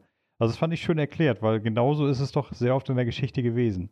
Also es gibt jetzt so wenige Beispiele, wo man es festmachen könnte. Für uns wahrscheinlich das mit Abstand bekannteste wäre natürlich Jesus Christus. Ich bezweifle, dass Jesus Christus den heiligen Kreuzzug in irgendeiner Art und Weise gebilligt hätte. Ich spiele eher auf seinen Gegenpart an. Auf Satan? Also Lichtbringer? Luzifer? Nein, nein, nein, nein, äh, nein, auf den Propheten, auf Mohammed. Ach, okay, das meinst du.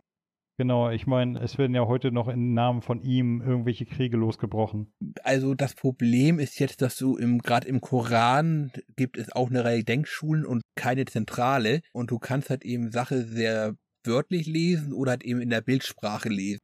Mir geht es ja eigentlich nur darum, dass Personen, die tatsächlich existiert haben, zu irgendwelchen Leuten hochstilisiert werden, in deren Namen man irgendwelche Kriege führen darf. Und das passiert ja in diesem Fall mit Desmond. Alles, was er erreichen wollte, wird pervertiert und praktisch dann total ja. gegensätzlich verstanden und gedeutet und so weiter und so fort. Letzten Endes ist es dann ja aber so, dass Desmond sich opfert für die Menschheit und Juno freilässt. Habe ich aber ehrlich gesagt auch nicht so wirklich verstanden. Also die Erklärung ist, und ich verstehe das nicht viel heraus, sondern ich, vielleicht gibt es ja irgendwelche Dokumente in späteren Teilen, aber ich verstehe es wirklich nur aus der Wikipedia heraus, dass Desmond der Meinung ist, die Menschheit wird sich erheben und wenn Juno kommt und meint, sie niederzuwerfen, dann wird die Schicht ergreifend, wie sagen junge Leute, Leute heute, hart verfickt. ja, so ungefähr. Die Abschlusssequenz ist auch ein bisschen merkwürdig. Wir wissen bereits, dass Juno eigentlich eine KI ist, weil sie sich hat eben komplett in den Computer transferieren lassen. Aber in der Abschlussszene sehen wir noch, wie sie einmal praktisch über Desmonds Leiche hinübersteigt, als in ihren Körper. Mhm. Ich vermute mal ganz stark, dass aufgrund von den mangelnden, ja, wie sagt man, mangelnden Fänden, den ab der ablehnenden Fanhaltung gegenüber, man gesagt hat, okay, das cutten wir raus. Mhm. Das machen wir jetzt noch einmal ganz anders, dass es uns viel weniger auf die Füße fallen kann. Ja, aber trotzdem war es ein absolut bescheuertes Ende für die Desmond-Story, weil eigentlich ging ich die ganze Zeit davon aus, dass Desmond dann irgendwann sozusagen als der Oberassassine den Templerorden aufmischt. So gesehen hast du ihn die ganze Zeit dann nur als Vehikel benutzt, um die Geschichte zu erzählen. Naja, genau genommen wissen wir in Teil 3 noch nicht, dass er tot ist. Das wissen wir erst aus Teil 4. Naja. Und es gibt noch einen Hinweis, und zwar in Liberation. Da ist ja, Gott, wie heißt sie nochmal? AAAA? Aveline. Aveline trifft ja noch Connor hm. und soll nach geleakten Dokumenten eigentlich auch mit ihm dann eine Familie hinterher zeugen. Ja, okay. Und das ist ja auch etwas, was man dann Liberation weggeschmissen hat, beziehungsweise später auch nicht mehr aufgreift. Also ich gehe davon aus, dass halt eben der glühende Fanhass, den man dann bekommen hat gegen Connor, gesagt hat, okay, dann schmeißen wir es jetzt alles weg und machen jetzt den Scheißdreck, die seitdem machen, immer welche irgendwelche partiziellen Geschichten, die nichts miteinander zu tun haben und Templer werden immer unwichtiger. Hm, genau. Dann haben wir ja soweit alles besprochen. Jetzt könnte ich ja noch was einfügen und zwar Verbesserungen im Remaster. Also was äh, auf jeden Fall sehr geil ist, sie haben einige Sachen eingefügt, die absolut Sinn gemacht haben. Zum Beispiel wurde eingefügt, was es ja im Original nicht gab, dass man aus Büschen heraus pfeifen kann, um Gegner anzulocken. Was finde ich viele nervige Missionen deutlich entschärft hat. Nee, stimmt, das konntest du nur aus Heubeinen heraus, ne? Genau. Da kannst du es jetzt genau wie bei Assassin's Creed Black Flag oder so aus Büschen heraus einfach pfeifen und die Gegner kommen und witsch, weg sind sie. Allgemein sehr viel schärfere Texturen. Also wenn du in Boston zum Beispiel an der Hauswand stehst, dann ist das nicht mehr irgendwelcher Matsch, sondern du erkennst wirklich sehr schön deutlich Steine und so, inklusive Fugen. Du hast allgemein mehr Vegetation, mehr Gras, mehr Bäume, mehr Reflexionen und so und vor allem mehr Leute in den Orten. Also die Ortschaften sind deutlich bevölkerter. Ne, also das äh, grafisch haben sie es schon gut hingekriegt. Die Steuerung wurde de dezent verbessert. Und äh, was mir persönlich am meisten gefallen hat, im Original ging mir total auf den Sack mit den Nebenmissionen, die du gehabt hast in jeder Hauptmission, äh, mit den Nebenaufgaben. Es war ja so, sobald du einmal gescheitert bist, musstest du die Mission neu starten. Haben wir jetzt wieder auf Kapitelweise geändert? Das haben sie jetzt geändert. Du kannst jetzt ganz normal, wie zum Beispiel später bei Black Flag und so, einfach nur den Checkpoint neu laden. Ja.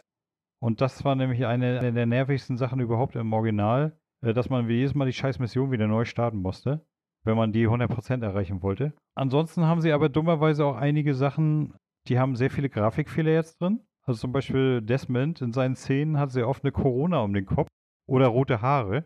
Das sieht immer total geschossen aus. Sie haben, wie du schon äh, erwähnt hast, die Bugs, die es schon damals im Original gab, immer noch nicht behoben.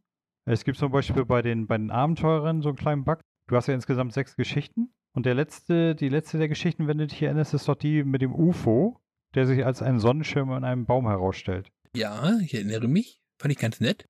Und es ist tatsächlich so, wenn du diese Geschichten nicht vor einem bestimmten Moment in der Story gespielt hast, dann backt diese letzte Quest insofern, dass du dort kein Suchgebiet mehr hast. Du siehst den Schirm im Baum hängen, kannst ihn aber nicht aufheben. Meine erste Frage ist, warum macht man die Quest nicht wie jeder, jeder anständige Rollenspieler sofort, wenn man die bekommen kann? Das sind Nebenaufgaben. Immer erst die Nebenaufgaben abschließen, dann zur Hauptstory weitergehen. Ja, aber wenn man, das, das fand ich schon ein bisschen blöd gelöst, weil das ist so ein kleines Nebending. Warum? Das sollte eigentlich, glaube ich, nicht allzu schwer zu beheben sein. Warum macht man es nicht einfach? Also ich fürchte, um die Frage zu beantworten, das bringt wahrscheinlich große Eingriffe in die Missionsstruktur einfach mit sich, wenn man das weiterlaufen lässt. Beziehungsweise man hat es damals gecuttet und jetzt eine Änderung macht wahrscheinlich 5000 mehr Bugs in die gesamte Missionsstruktur rein. Die Gesichter haben genau dasselbe Problem wie beim Ezio Remaster. Sie sehen teilweise sehr komisch aus und vor allem sehr starr. Das sticht jetzt noch viel mehr raus und die Augen, ha, die, die funkeln manchmal wie Sterne. Also es sieht, weiß ich nicht, was da schiefgelaufen ist. Das sieht aus, als wenn alle Charaktere so diese Spaßkontaktlinsen tragen, weißt du? Ja, ich weiß, was du meinst. Wenn man die Tränenflüssigkeit etwas übertreibt mit, Mhm. damit es nicht so plastikmäßig ausgibt, so einen Backlook drauf macht und dann kommt aber irgendwo eine Lichtquelle, die man nicht eingeplant hat, mehr oder weniger, und dann funkelt es so richtig schön. Bin mir nicht mehr sicher, ob das im Original jetzt auch so war oder ob das jetzt ein Fehler vom Remaster ist. Die Stimmen sind teilweise total asynchron. Ich habe es auf Deutsch gespielt, da sind sie immer asynchron, deswegen. Ja, so richtig asynchron. Also, dass er die Lippen schon gar nicht mehr bewegt und immer noch geredet wird. Okay, also nicht, dass es mir aufgefallen wäre. Na, und teilweise finde ich die, die deutschen Stimmen ohnehin sehr unpassend. Wie meinst du unpassend? Gefallen dir einfach nur nicht, wie manche Leute gesprochen sind? Oder meinst du, die Stimme passt nicht zur Figur? Genau, passen nicht zur Figur. Na, da habe ich mal ein Standardbeispiel. Den 3 Meter Hühn, der ungefähr zwei Meter breit ist, aber ungefähr so spricht wie ein Eunuch. ja, genau. Zum Beispiel. Also sowas gibt's, kennen wir genug im echten Leben, ist halt eben so. Und mein Favorit bei den lustigen Sachen, das ist eigentlich kein Bug, aber ist dir mal aufgefallen, wie er Gefangene befreit? Ich versuche mich gerade dran zu erinnern, das war eine völlig absurde Simulation, ne? Ja, du musst doch so Gefangene aus so einem Pranger rausholen. Reißt er nicht irgendwie das Schloss auf? Äh, nee, er haut mit der blanken Faust das Vorhangschloss auf. Ja. Wo, wo ich mir dann sage, okay, der Junge hat Stahlfäuste. Ja, das findet sich unter seinen besonderen Charaktereigenschaften. Er kann Ketten und Schlösser mit bloßen Händen zerstören. ja. Soll übrigens Samway auch können. Also es scheint er von ihm zu haben. Und das wird in der Tat dann irgendwo erklärt mit dem besonderen Körper, den halt eben diese besonderen Spitzenassassine, die wir spielen, haben. Ja, genau. Darf ich vorstellen, wir sind eigentlich nicht Connor, wir sind Superman Connor. Superboy. Ja, und deswegen können wir auch der Gegner so mehrere Meter weit wegschleudern mit einer Attacke. Äh, sag mal, war im Original, äh, hattest du da schon die Möglichkeit für äh, zu Serienattentaten? Ja, gehen wir ganz kurz auf die Änderungen, die wir zum zweiten Teil haben. Das ist einmal in der Tat die Multi-Takedowns, kamen hier mit rein. Genauso wie die Killchain. Mhm. Dass wir zweihändig kämpfen können, war auch neu. Wir haben die Konter mit einer mhm. zweiten Aktion, also zum Beispiel wir parieren den Schlag und als Konter schießen wir dann. Wir können auf Gegner zurennen und sie dann Anführungszeichen heimlich ausschalten. Vorher mussten wir uns immer halt eben irgendwo über sie begeben oder halt eben und von irgendwie anschleichen, damit wir das ging, aber das geht jetzt auch anders.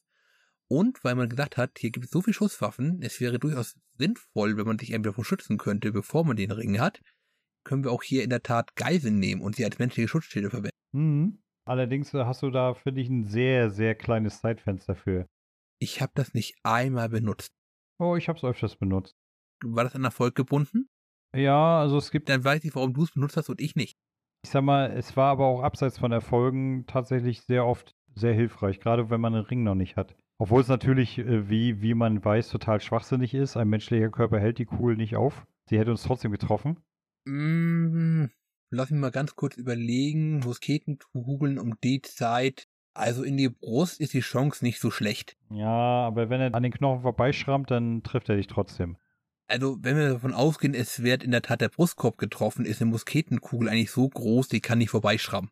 Hm. Aber die Dinger sind ungenau wie Sau, also was da wieder geschossen wird. Aus, wir befinden uns noch in einer Zeit, wo die meisten normalen Soldaten mehr mit dem Bajonett gekämpft haben, als wirklich aus gefühlt Dutzenden von Metern auf Leute zu schießen. Ja, es muss ja auch spannend sein, ne? Äh, Ich fand es eigentlich eher nervig. Vor allem, Ja, es war es auch. Es war vor allem nervig. was ich allgemein nervig fand, das war das Alarmsystem. Also, boah. Teilweise haben dich die Leute ja schon schief angeguckt, wenn du einfach nur vorbeigelatscht bist. Ja. Was ich dann aber cool fand, war der Sound, wenn du jetzt wirklich angegriffen wurdest, dann so mit der Alarmsirene und so. Konnte allerdings auf Dauer, wenn du nicht entkommen bist. Die Gegner sind ja jetzt auch wirklich deutlich hartnäckiger. Hm, sind sie eigentlich nicht. Also, wenn du einfach nur durch die Straßen rennst, dann kleben sie dir wie Kaugummi am Schuh. Ja, auch da hatten wir schon eine kleine Vordiskussion vor. Und zwar ist Assassin's Creed auch der Teil, wo ich nicht andauernd irgendwo gegengelaufen bin und andauernd an irgendwelchen Haustüren mich festgeklettert habe, wo ich nicht hin wollte. Mhm. Aber du hast hier auch einen Teil des Problems, weil US-amerikanische Städte sind zu dieser Zeit relativ flach. Und du kannst auch über die Dächer wirklich nur schlecht entkommen im Vergleich zu allen anderen Serienteilen vorher. Mhm. Und dadurch, wenn du da in der Tat mal Alarm auslöst, hast du Probleme wegzukommen. Ja, du bist eigentlich gezwungen zu kämpfen. Ja, was aber in der Regel auch keinen großen Spaß macht, denn das Spiel sport natürlich auch dann andere und neue Gegner rein. Mhm. Genau. Und es kann durchaus kommen, wenn du das nicht wirklich schnell löst, dass du dann halt eben in so einer unendlichen Kampfsituation steckst und dann hast du auch irgendwann keinen Bock mehr. Und dann musst du einfach abhauen. Oder es nochmal verdammt schnell lösen. Das stimmt. Hast du denn eigentlich auch die DLCs gespielt? Ich habe den einen DLC gespielt, wo ich mich frage, wie viel Hasch muss man genommen haben, um ihn überhaupt A1 zu schreiben, A2 zu meinen, es wäre eine gute Idee, ihn zu machen, A3 ihn zu produzieren und A4 ihn hinterher auch noch rauszugeben. Warum? Ich hatte viel Spaß damit. Also, Also zum einen ist es ja so, es beruht ja auf einer wahren Begebenheit. Also nennen wir erstmal den Namen, damit wir auch richtig sind. Wir reden vom, wie heißt der Tyrann-DLC? Die Tyrannei von König Washington. Das bezieht sich ja darauf, dass tatsächlich damals überlegt wurde, aus der jungen Nation direkt eine Monarchie zu machen, mit George Washington als König. Ja, es gab in der Tat diese Idee, soweit ich das verstanden habe, war sie aber niemals mehrheitsfähig, weil die wollten eigentlich hier Peoplement of Power und Basisdemokratie so ein bisschen haben. Und vor allem hat dann George Washington aber auch abgelehnt, hat gesagt, nee, Kinder, das will ich nicht, ich möchte hier Volkswahlen. Fertig. Ja, und mein, aber es gab diese Überlegung, daraus haben sie ja den, den DLC gestrickt. Und zwar, mal für die Zuhörer, ähm, es geht dann darum, dass Connor so am Lagerfeuer sitzt und George Washington trifft und auf einmal wird sozusagen äh, äh, weggebeamt wird und wieder aufwacht, seine Mutter trifft, Die eigentlich schon tot ist. die auf einmal aber wieder lebt und ihm sagt hier, hallo, was machst du hier? Vorsicht hier, König Washington treibt sich hier herum, wo du dann sagst, hey, was, König Washington? Und es stellt sich dann raus, dass der gute George, wie auch immer, einen Edenapfel in seinem Besitz bekommen hat und sich zum König von Amerika aufgeschwungen hat und mit einer schönen beispiellosen Grausamkeit herrscht. Ja. Ein Despot, wie er im Buch steht, aber natürlich für alles nur für sein Volk. Aber was ich persönlich spaßig an dem DLC fand, war, man bekommt, um gegen ihn überhaupt bestehen zu können, Tierkräfte. Die ganze Geschichte ist ja in drei Episoden aufgeteilt. In der ersten Episode bekommt man die Kräfte des Wolfs, indem man Tee aus einer bestimmten Weide trinkt. Zuerst in Wolfsform kann man sich unsichtbar machen. Das zehrt allerdings dummerweise an der Lebensenergie. Ist aber trotzdem ganz lustig. Dann, ich sag mal, man muss man sich nicht mehr anschleichen, man macht sich unsichtbar, stürmt in die Horde der Soldaten rein, macht sie alle kalt. Was ich dann total witzig finde, die gucken alle, hä, hä, hä, wieso fallen die tot um? Schlagen aber nicht Alarm, gar nichts, ne? Weil ist ja total normal, dass die Leute links und rechts von dir niedergestochen werden, ohne dass man sieht, wieso. Ja, ja, das ist die Fähigkeit Wolfsmantel, ne? Genau. Denn die zweite Fähigkeit in der zweiten Episode ist der Adlerflug. Moment, ich muss hier kurz eingreifen. Wir bekommen noch eine weitere tolle Fähigkeit und zwar können wir anstatt von Assassinen um Hilfe zu rufen, jetzt Wölfe zur Hilfe rufen. genau, richtig. In geschlossenen Gebäuden auch teilweise. Mhm. Denn, wie gesagt, als zweites bekommen wir die Fähigkeit Adlerflug und ab da bin ich nie wieder geklettert. Ich bin einfach nur, es funktioniert praktisch so, man kann sich in einen Adler verwandeln, man visiert Punkte an und da fliegt der Adler automatisch hin. Und äh, das hat mir so gut gefallen, dass ich nachher tatsächlich nur noch geflogen bin. Ich hatte gar keinen Bock mehr zu laufen. Jetzt habe ich in der Tat neulich etwas gehört und zwar, du bewegst halt auch die Arme so ähnlich wie ein Adler, wenn du den erstmal auslöst, richtig? Genau. Und wenn ich mich nicht vertue, war das ein spezieller dann nennen wir es mal Sheet aus Assassin's Creed 2. Den bekam damals nur Redaktion. Auch da konnte man in der Tat dann echt fliegen und es wurde gleichzeitig das No-Clipping eingeschaltet. Das heißt, du konntest auch durch Wände fliegen. Ah, okay. Aber die Animation haben die da praktisch anstatt nochmal wiederverwertet. Ja, und im dritten, in der dritten Episode kann man sich dann in einen Bären verwandeln, der mittels einer Power-Attacke auf dem Boden dann alles im Umkreis von, ich glaube, fünf Metern tötet. Ja, also mein Problem ist schlicht ergreifend, es ist halt eben also Ubisoft dreht jetzt gerne die Sachen generell schon mal gerne auf 11, aber hier dachten sie, warum 11, wenn wir 16 haben können? Ich fand das toll umgesetzt. Also ich habe den DLC sehr gerne gespielt. Das war mal was anderes im ewigen AC einerlei. Ja, ist, also hätten sie in dem DLC doch immerhin George Washington nicht seine weißen Perücke aufgesetzt, sondern seine echten roten Haare, hätte ich es besser gefunden. was immer was zu kritteln, was? Nein, ich, ich kann mit dem DLC nichts anfangen. Ja, alternative Geschichte, ein, ist an sich eine spannende Idee, aber dann übertreibe ich es halt eben so völlig. Und nehme auch dann das gesamte Thema halt eben von, oh, Indianer nehmen wir gerne Drogen und dann haben sie angeblich die mystischen Kräfte bekommen. Das macht doch jetzt auch für unseren Charakter total Sinn. Ja, macht es doch auch. Nein, nicht wirklich. Mann, Mann, du bist, du bist aber auch wieder miesepetrig, also ehrlich. Also ich bin immer miesepetrig, wobei das auch nicht weiß.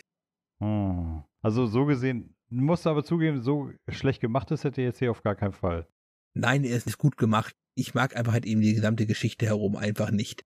Genauso wie du dann halt eben, er hat seine Mutter lange Zeit dabei. Dann, wir hatten es mit dem Ring schon vorhin mal angedeutet, George Washington besiegt dich dann ja, er schießt dir zweimal in den Brustkorb, sticht mhm. dir noch einmal ein Bajonett rein und schießt dann nochmal auf dich. Ja. Ähm, und offenkundig ver verursacht er aber eindeutig Wunden. Mhm. Und da frage ich mich, okay, was ist das für eine Supermedizin, die einen jetzt schon wieder heilen lässt? Ja klar, wir wissen, wir können hier schwer überletzt alles überleben, aber ganz ehrlich, äh, hätte ich das im Spiel einstecken müssen, was ich da abbekomme, wäre ich auch tot gewesen, den Disconnect und neu anfangen. John, die Schamanin hat ihn doch gerettet. Die hat doch natürlich super Heilkräfte. Das weiß doch jeder. Ja, mit ihrem Drogentee wahrscheinlich, ne? Siehst du? Vor dem er hinterher auch noch eine Vision seiner Mutter ihn, glaube ich, warnt, man solle ihn nicht nehmen und dann nimmt er ihn ein anderem Stammesmitglied den weg, weil ich habe ja schon Erfahrung mit diesem Drogentrip und nimm du ihn mal lieber nicht, denn er hat mir alle gesagt, er ist ganz gefährlich, aber ich kann ihn nehmen. ja, genau. Aber wie gesagt, es war trotzdem gut dargestellt. Ich habe mit dem DLC viel Spaß gehabt. Er ist ja auch nicht allzu lang. Ich glaube, oh, so sechs, sieben Stunden, dann ist man durch, ne? Ja, also ich hätte sechs bis acht Stunden gesagt. Kommt ein bisschen darauf an, auch mit Nebenaufgaben, wie lange du dafür brauchst. No. Ja, mein Lieber, ich sehe gerade, wir haben uns ganz schön aufgehalten an AC3. Ist ja auch ein tolles Spiel an sich. Also die Teile, zumindest die Ubisoft mal wieder nicht völlig verbockt hat. Hm. Ja, ich würde sagen, dann beschließen wir unsere gesellige Runde für heute. Okay. Ja, ich, ich denke mal, unsere zwei Zuhörer sind bestimmt mittlerweile auch schon eingeschlafen. Nein, nein, die hören noch ganz gespannt zu und sagen, macht weiter, macht weiter, erzählt mir tolle neue Sachen. Hm. Erzählt mir, warum Ubisoft keine Geschichten schreiben kann. Ja, das kann ich dir leider nicht beantworten, diese Frage. Die ist irgendwo im finsteren Partykeller von Ubisoft verborgen. Die haben einen Partykeller, das würde aber zumindest viel erklären. Gerade den Teil mit dem DLC und den Drogen. also in diesem Sinne würde ich sagen, wir beschließen die Folge für heute. Das nächste Mal, was wäre dann dran? Naja, wir müssen noch einmal auf jeden Fall Liberation machen. Mhm. Ich würde fast sagen, dann machen wir einfach eine kurze Extra-Folge zu, wo ich dann, die ich einfach wieder aufblähe mit irgendwelchen komischen Themen, die, die keine Menschen interessieren. Das hört sich gut an. Das machen wir so. In diesem Sinne sage ich dann einmal Tschüss, liebe Zuhörer, und danke fürs Zuhören. Und wir hoffen, ihr hattet Spaß damit. Wir hatten ihn auf jeden Fall, oder John? Ja, also ausnahmsweise hatte ich diesmal in der Tat auch mit dem Spiel sehr viel Spaß. Na, siehst du, wunderbar. In diesem Sinne, ciao, ciao. Tschüss.